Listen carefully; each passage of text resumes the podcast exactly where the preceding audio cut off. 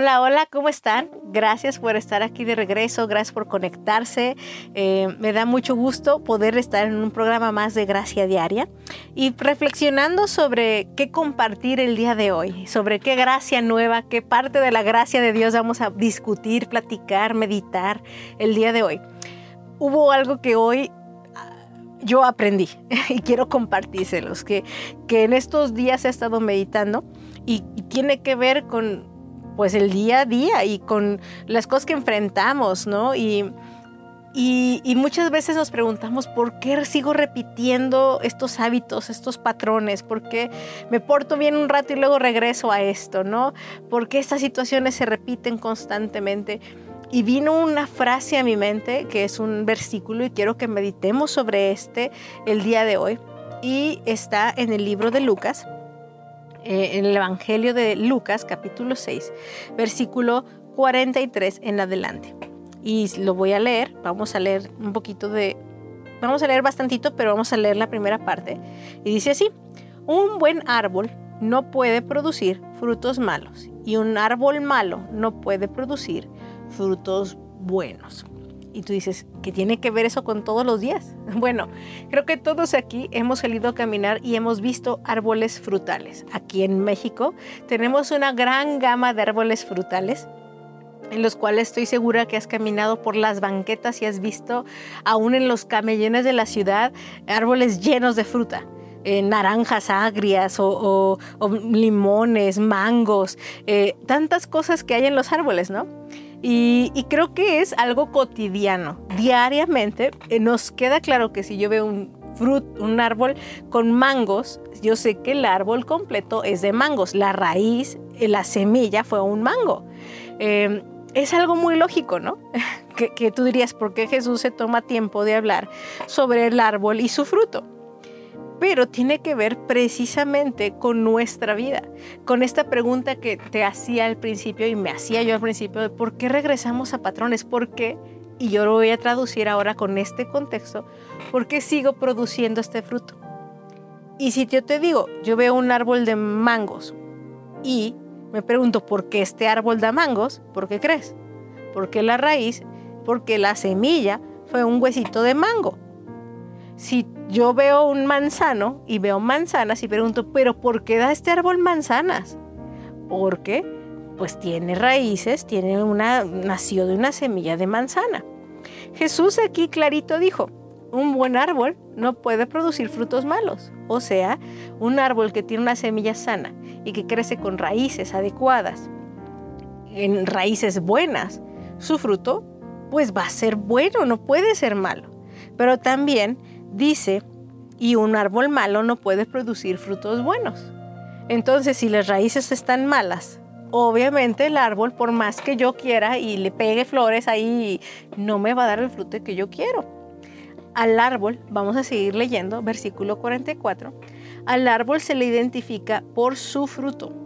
Los higos, bueno, en este caso Jesús tenía higueras, muchos árboles de higos ahí. Los higos no se recogen de los espinos, Obviamente, ¿verdad? Todas estas aclaraciones las hago yo por mi parte, pero bueno, sigo leyendo. y las uvas no se cosechan de las zarzas. Y entonces Jesús hace la revelación. Y es lo que yo quiero que meditemos el día de hoy. Una persona buena produce cosas buenas del tesoro de su buen corazón. Y una persona mala produce cosas malas del tesoro de su mal corazón. Lo que uno dice brota de lo que hay en el corazón. ¡Wow! Eso es retador, porque de nuevo, si tú y yo nos encontramos diciendo cosas pues malas, nos encontramos agrediendo, nos encontramos lastimando a las personas, nos encontramos con, con hábitos que constantemente son malos, entonces, ¿qué hay en el corazón? La evidencia no la da el fruto. No podemos esconder el fruto. Y creo que una de las cosas que nos complica mucho la vida es que muchas veces somos muy buenos cortando frutos.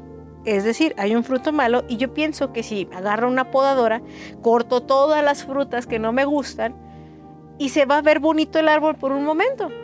Va a parecer que no tiene fruto malo. Pero si yo no arreglo la raíz, si yo no arreglo la tierra, si yo no arreglo ese, e, esa parte principal de donde está saliendo el árbol, pues entonces muy probablemente me va a volver a salir un fruto malo. Y yo puedo seguir desgastándome en cortar los frutos.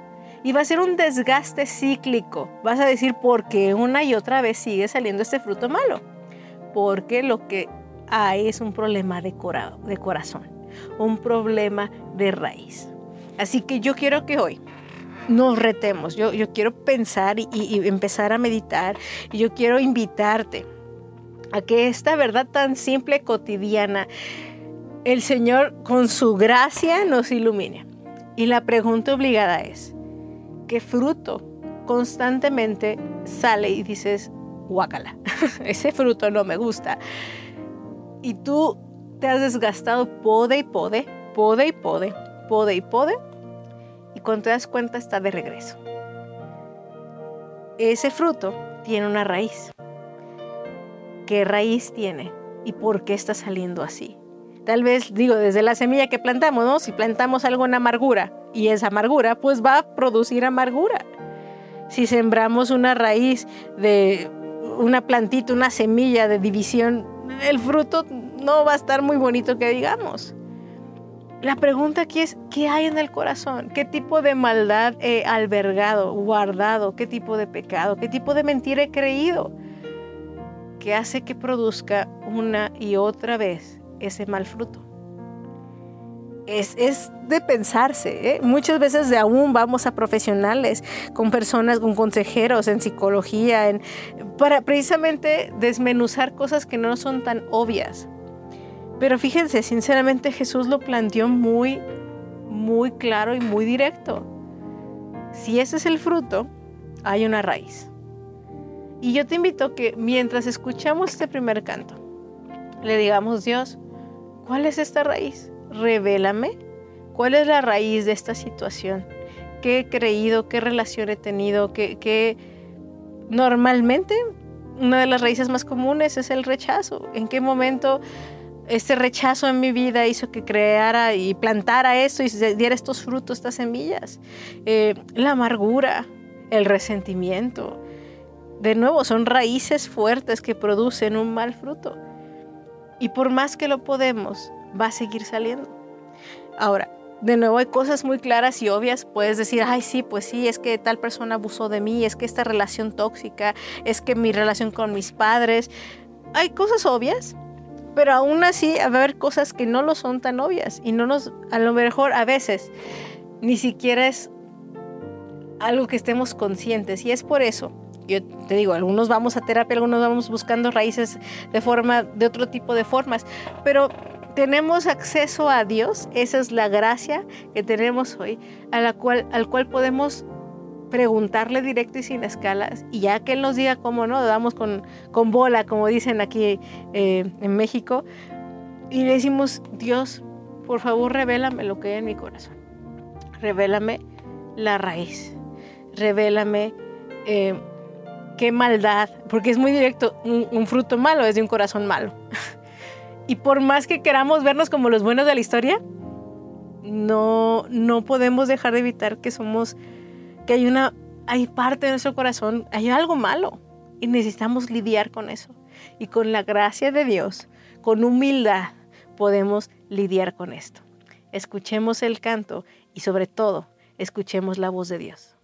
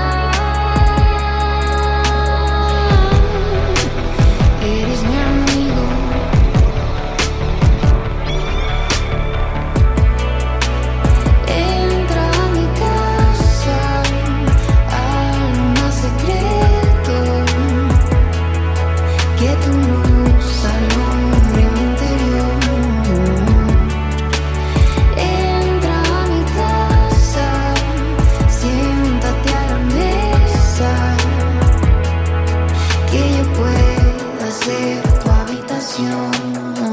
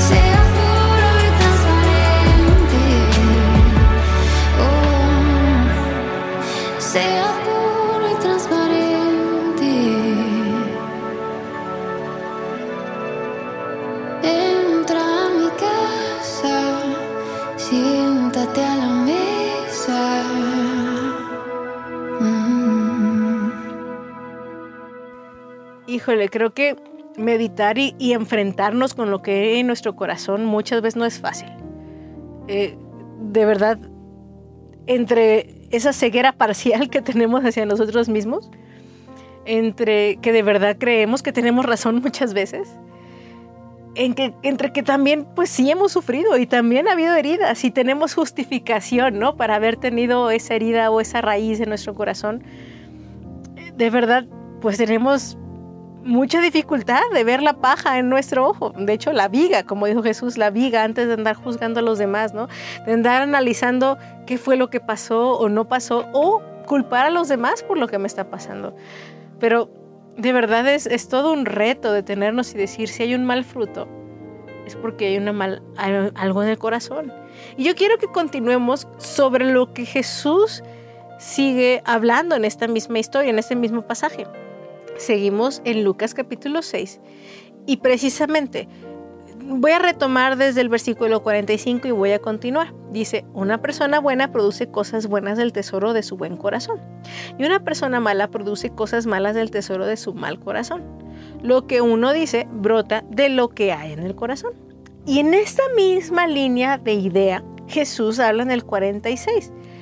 Así que, ¿por qué siguen llamándome Señor, Señor? Cuando no hacen lo que les digo. Versículo 47. Les mostraré cómo es cuando una persona viene a mí, escucha mi enseñanza y después la sigue. Es como una persona que para construir una casa cava hondo echa, y lo echa los cimientos sobre la roca sólida. Cuando suben las aguas de la inundación y golpean contra esta casa, esta queda intacta porque está bien construida. Versículo 49.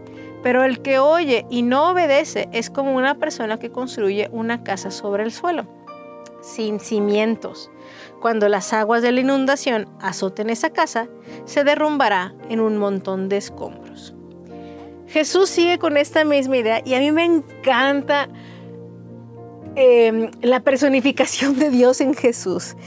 Jesucristo mismo, Hijo de Dios, siendo quien era, pues obviamente espero como esta sabiduría e inteligencia, pero me encanta cómo la transmite en un lenguaje tan cotidiano, tan diario. Empezamos con un ejemplo de un árbol y sus frutos y continuamos con una imagen de una construcción de una casa. Todos hemos visto cómo se construyen las casas. Y en esta imagen, en este mismo sentir de, pues lo que nace del corazón es lo que va a dar el fruto, o sea, sale del corazón. Y entonces, la pregunta es, ¿por qué siguen llamándome Señor, Señor? En el versículo 46 si no hacen lo que les digo. Aquí entramos en terreno un poco escabroso. De nuevo, seguimos evaluando las motivaciones de nuestro corazón. ¿Cuál es la verdad de nuestras, de nuestras raíces, de, qué hay en nuestro corazón, qué, qué estamos alimentando ahí, ¿no? Porque muchas veces podemos con nuestros labios buscar a Dios, con nuestros labios orar, con nuestros labios decir que creemos en Cristo, que vamos a una iglesia, podemos asistir, levantar manos, cantar. Pero la pregunta es, ¿por qué me llaman así cuando no hacen lo que les digo? O sea, está bien padre su cotorreo. Ustedes dicen que son manzanos, pero cuando llega la hora, puros mangos me dan. Porque dicen que van a ser un árbol súper padrísimo, cuando lo planto me sale otra cosa. Dios Jesús aquí está diciendo, yo les he dado las pautas de la vida eterna. Yo les he mostrado lo que espero. Eh, yo les he mostrado el camino al Padre. Y ustedes me dicen, sí, sí, Señor, Señor. Y a la mera hora no hacen lo que yo les digo. Mejor otro, otro ejemplo, otra idea que podemos entender es, voy al médico me dice lo que tengo que tomar, me explica mi, condición, me, tomo me, da el medicamento, surto la receta y no me tomo la medicina. ¿Por qué? ¿Por qué me siguen llamando Señor, Señor? ¿Por qué se dicen cristianos? ¿Por qué dicen que son esto o aquello si no hacen lo que yo les digo? En esta misma línea de pensamiento, el fruto que producen no es lo que dicen ser. Entonces evalúen por qué no están produciendo ese señorío que proclaman.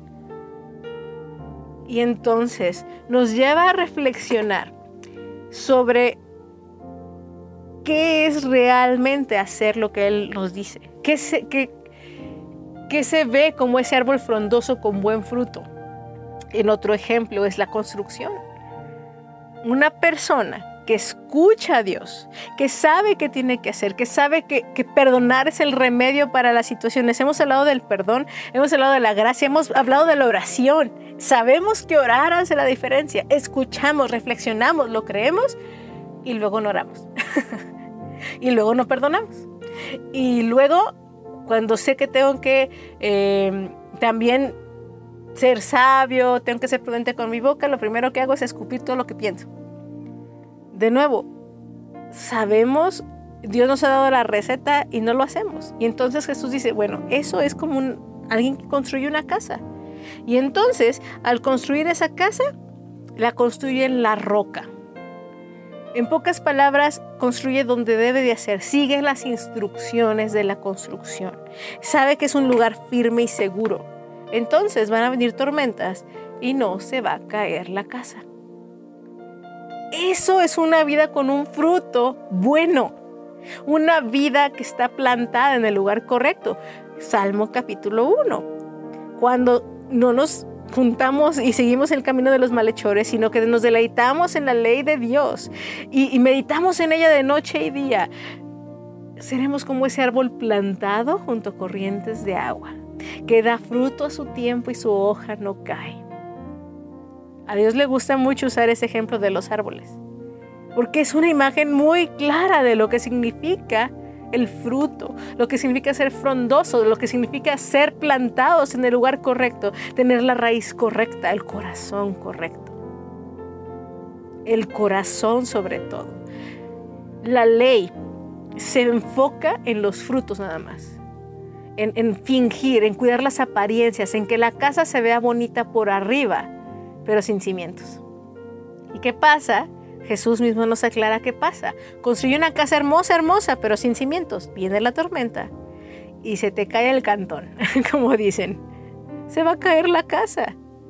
Y uno dice, ¿por qué constantemente se me cae la casa? Yo la construyo y me sale bien bonita, pero llega la tormenta y se cae la casa. ¿Por qué? Porque no tiene cimientos. ¿En dónde deben de estar los cimientos? En la roca. ¿La roca quién es? Cristo no nosotros, no nuestras fuerzas, no nuestros argumentos de justicia, no nuestra bondad, porque nuestra bondad es un trapo de inmundicia. Nuestros esfuerzos humanos es mugrita, comparación. Pero ¿saben? El que nos hace estar puros, limpios, firmes ante la tormenta, la tribulación, ante cualquier situación, es estar en la roca, es hacer lo que Dios nos ha dicho que hagamos y si tienes duda cuál es la ley de Dios, Jesús mismo lo resumió en dos cosas. Amarás al Señor tu Dios con todo el corazón, con toda tu alma, con todas tus fuerzas. Y amarás a tu prójimo como a ti mismo. ¿Tienes alguna duda? Tú anclate en esas verdades. Busca a Dios y su justicia primero y todo lo demás será añadido. De verdad, yo no puedo subrayar esto suficiente.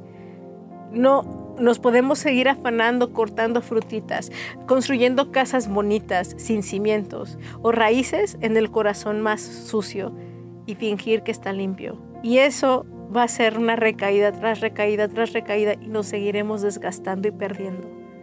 No más. Levantémonos, quitemos los escombros y construyamos en la roca. Hagámosle caso a Jesús.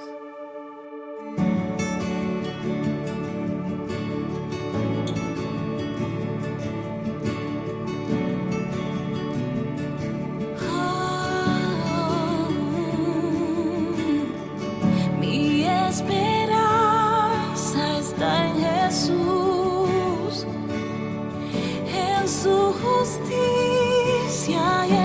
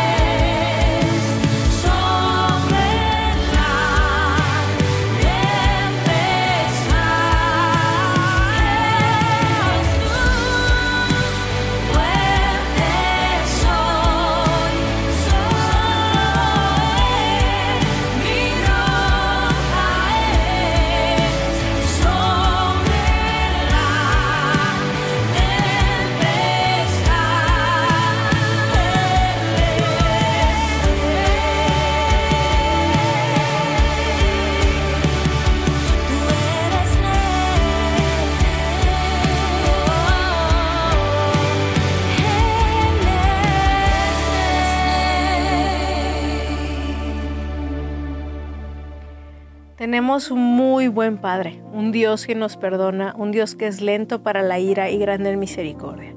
No importa el concepto que este mundo tenga de Dios, muchos dicen, no, Dios castigador y así y así, no tiene coherencia y, y es puras fantasías.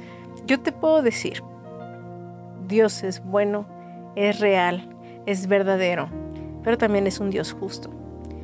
Y, dentro de este balance, esta, esta perfección de quien es Él, Él ha hecho un camino perfecto. Él ha provisto la gracia necesaria para poder vivir una vida en victoria. Una vida que no implique caer constantemente en cosas, en pecados, en errores, y sufrir constantemente consecuencias para aprender. No necesitamos tener tantos trancazos para entender la naturaleza real de las cosas. Entender cosas tan sencillas como un árbol y su fruto y la raíz. Entender algo como si se cae la casa es por un buen cimiento o por un mal cimiento. Dios nos invita a reflexionar sobre estas verdades. Y Jesús mismo, cuando estaba en esta misma secuencia, cuando empezó a hablar de esto, hablaba del juicio. Hablaba de cómo tú le dices a tu amigo que, te, que déjame a ayudarte a sacar la astilla de tu ojo. El versículo 42. Yo te invito a que hagas todo el capítulo 6 de Lucas.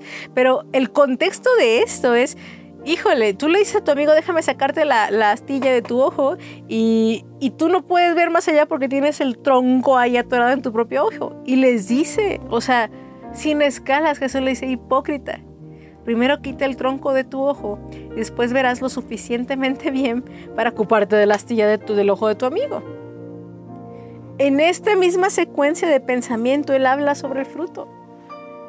De nuevo, creo que Jesús, y, no nada más en esta ocasión, constantemente apela a esta necesidad humana de cuidar tanto las apariencias. En, que, de hecho, aún a en, en otros pasajes les dice a los mismos fariseos, sepulcros blanqueados. ¿Qué quiere decir esto? Tumbas. Por dentro está el cadáver apestoso, los huesos todos feos y por arriba bien bonitos, bien blanquitos, bien resplandecientes, adornados con flores, ¿no? Como humanos tendemos a querer arreglar lo superficial. Esta es la, exhortación de, Jesús. Esta es la libertad que nos da y la estrategia para vivir en victoria diario, vivir una victoria permanente. Jesús te está diciendo, déjate de cortar frutitas por encima, deja de nada más estar construyendo por encima del piso para que se vea bien, deja de hacer cosas nada más temporales, arregla, arreglos temporales nada más, mexicanadas, como diríamos, ¿no? Así nada más le pongo esto para que aguante también estas lluvias, nada más. Dios está diciendo, y Dios me está diciendo, haz un arreglo permanente. Empieza en tu corazón. Empieza en la maldad de tu corazón. Reconoce esa maldad que está produciendo ese fruto. Empieza con los cimientos de tu casa Empieza con la humildad de dejar de ver las vigas de los otros, las pajas de los otros, y tú revisa tu tronco ahí atorado en tu ojo, tu viga que tienes ahí. De verdad, hemos hablado de los juicios y, yo creo que Dios nos, invita a hacer, tener discernimiento y distinguimos cuando algo está mal, está bien, y distinguimos cuando alguien tiene un espíritu bien pesado, o una onda bien fea, ¿no? Pero es bien distinto discernir y entregárselo a Dios y hacerlo con amor a nada más estar juzgando lo superficial sin entender el corazón de Dios detrás de eso. Cuando uno entiende el corazón, cuando uno entiende que el diseño del reino de Dios y su justicia siempre trabaja desde el fondo, entonces también vamos a amar a los demás más fácilmente, comprendiendo su situación desde el fondo, desde nuestra posición como Jesús mismo nos enseñó, lo que quieras que hagan contigo, haz con los demás. La misma gracia que tú deseas de Dios y de los demás, tenla con los otros. No habemos mejores y peores personas delante de Dios. Todos hemos fallado. Todos, todos, todos. En alguna u otra forma, todos hemos fallado. Todos necesitamos perdón. Todos necesitamos su gracia. Y mi tarea no debe de ser estar buscando las pajas de los demás cuando yo no estoy en mi corazón consciente de las cosas que, necesitan ser transformadas. Cuando yo ignoro la viga que hay en mi propio ojo, decido además hacerlo. Al final, yo te invito hoy, la manera de recibir esta gracia diaria para poder enfrentar valientemente lo que hay en el propio corazón es a través de Jesús solamente. No en nuestras fuerzas, no es una introspección natural humana. Se necesita toda la gracia de Dios y la valentía que Él ofrece para poder decirnos no a nosotros mismos, para poder aceptar y doblar las manitas y decir, necesito destruir. Muchas veces hasta necesitamos destruir esa construcción que hicimos de la cual nos enorgullecemos porque sabemos que cuando venga la tormenta se va a caer de todos modos. No necesito esperar a que llegue la tormenta cuando ya sé que no tengo cimiento. Mejor me, adelanto. Mejor me adelanto al quebranto, no vaya a ser que me vaya peor y a fuerza termine yo quebrantada, ¿no?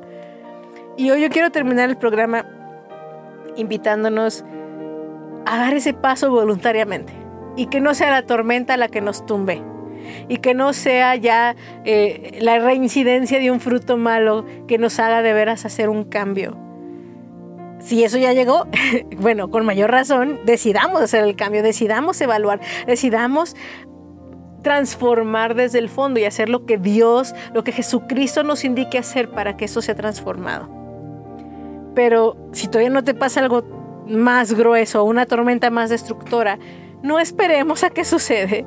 Aprendamos de aún de experiencias de otras personas, de testimonios de otras personas que de verdad han llegado a tocar fondo. Y es ahí donde voltean al cielo y dicen, Dios, te necesito. Mejor desde ahorita, construyamos en Jesús. Arrepintámonos de nuestro pecado y decidamos seguirle a Él. Y decir que sea Él el Señor. Como dice aquí, díganme Señor, Señor, pero sí obedeciéndole. Y créeme que tu vida, tú dices, va, ay, qué religioso, qué difícil. No. Al contrario, la mejor decisión para vivir en libertad, para vivir en gozo, para vivir con un corazón que no se ofende fácilmente, un corazón pleno de verdad en la gracia, en la puritita gracia de Dios. Yo te invito a que hagas esa oración, una oración de arrepentimiento, de aceptación de, de cuál es la realidad y de decir, Señor, creo en ti y de aquí en adelante te, te seguiré. Te confieso y te creo. Y, si tú haces esto, no tienes que hacerlo ahorita en una oración muy formal, lo puedes hacer en tu habitación, lo puedes hacer cantando, lo puedes hacer, puedes hacer una renovación de pacto con Dios. Pero yo te invito hoy, hoy de verdad que sea la diferencia en tu vida y que hagas ese pacto para cambiar desde raíz la situación. Ese pacto para cambiar desde el fondo el cimiento de tu casa. Y entonces por nuestros frutos nos conocerán.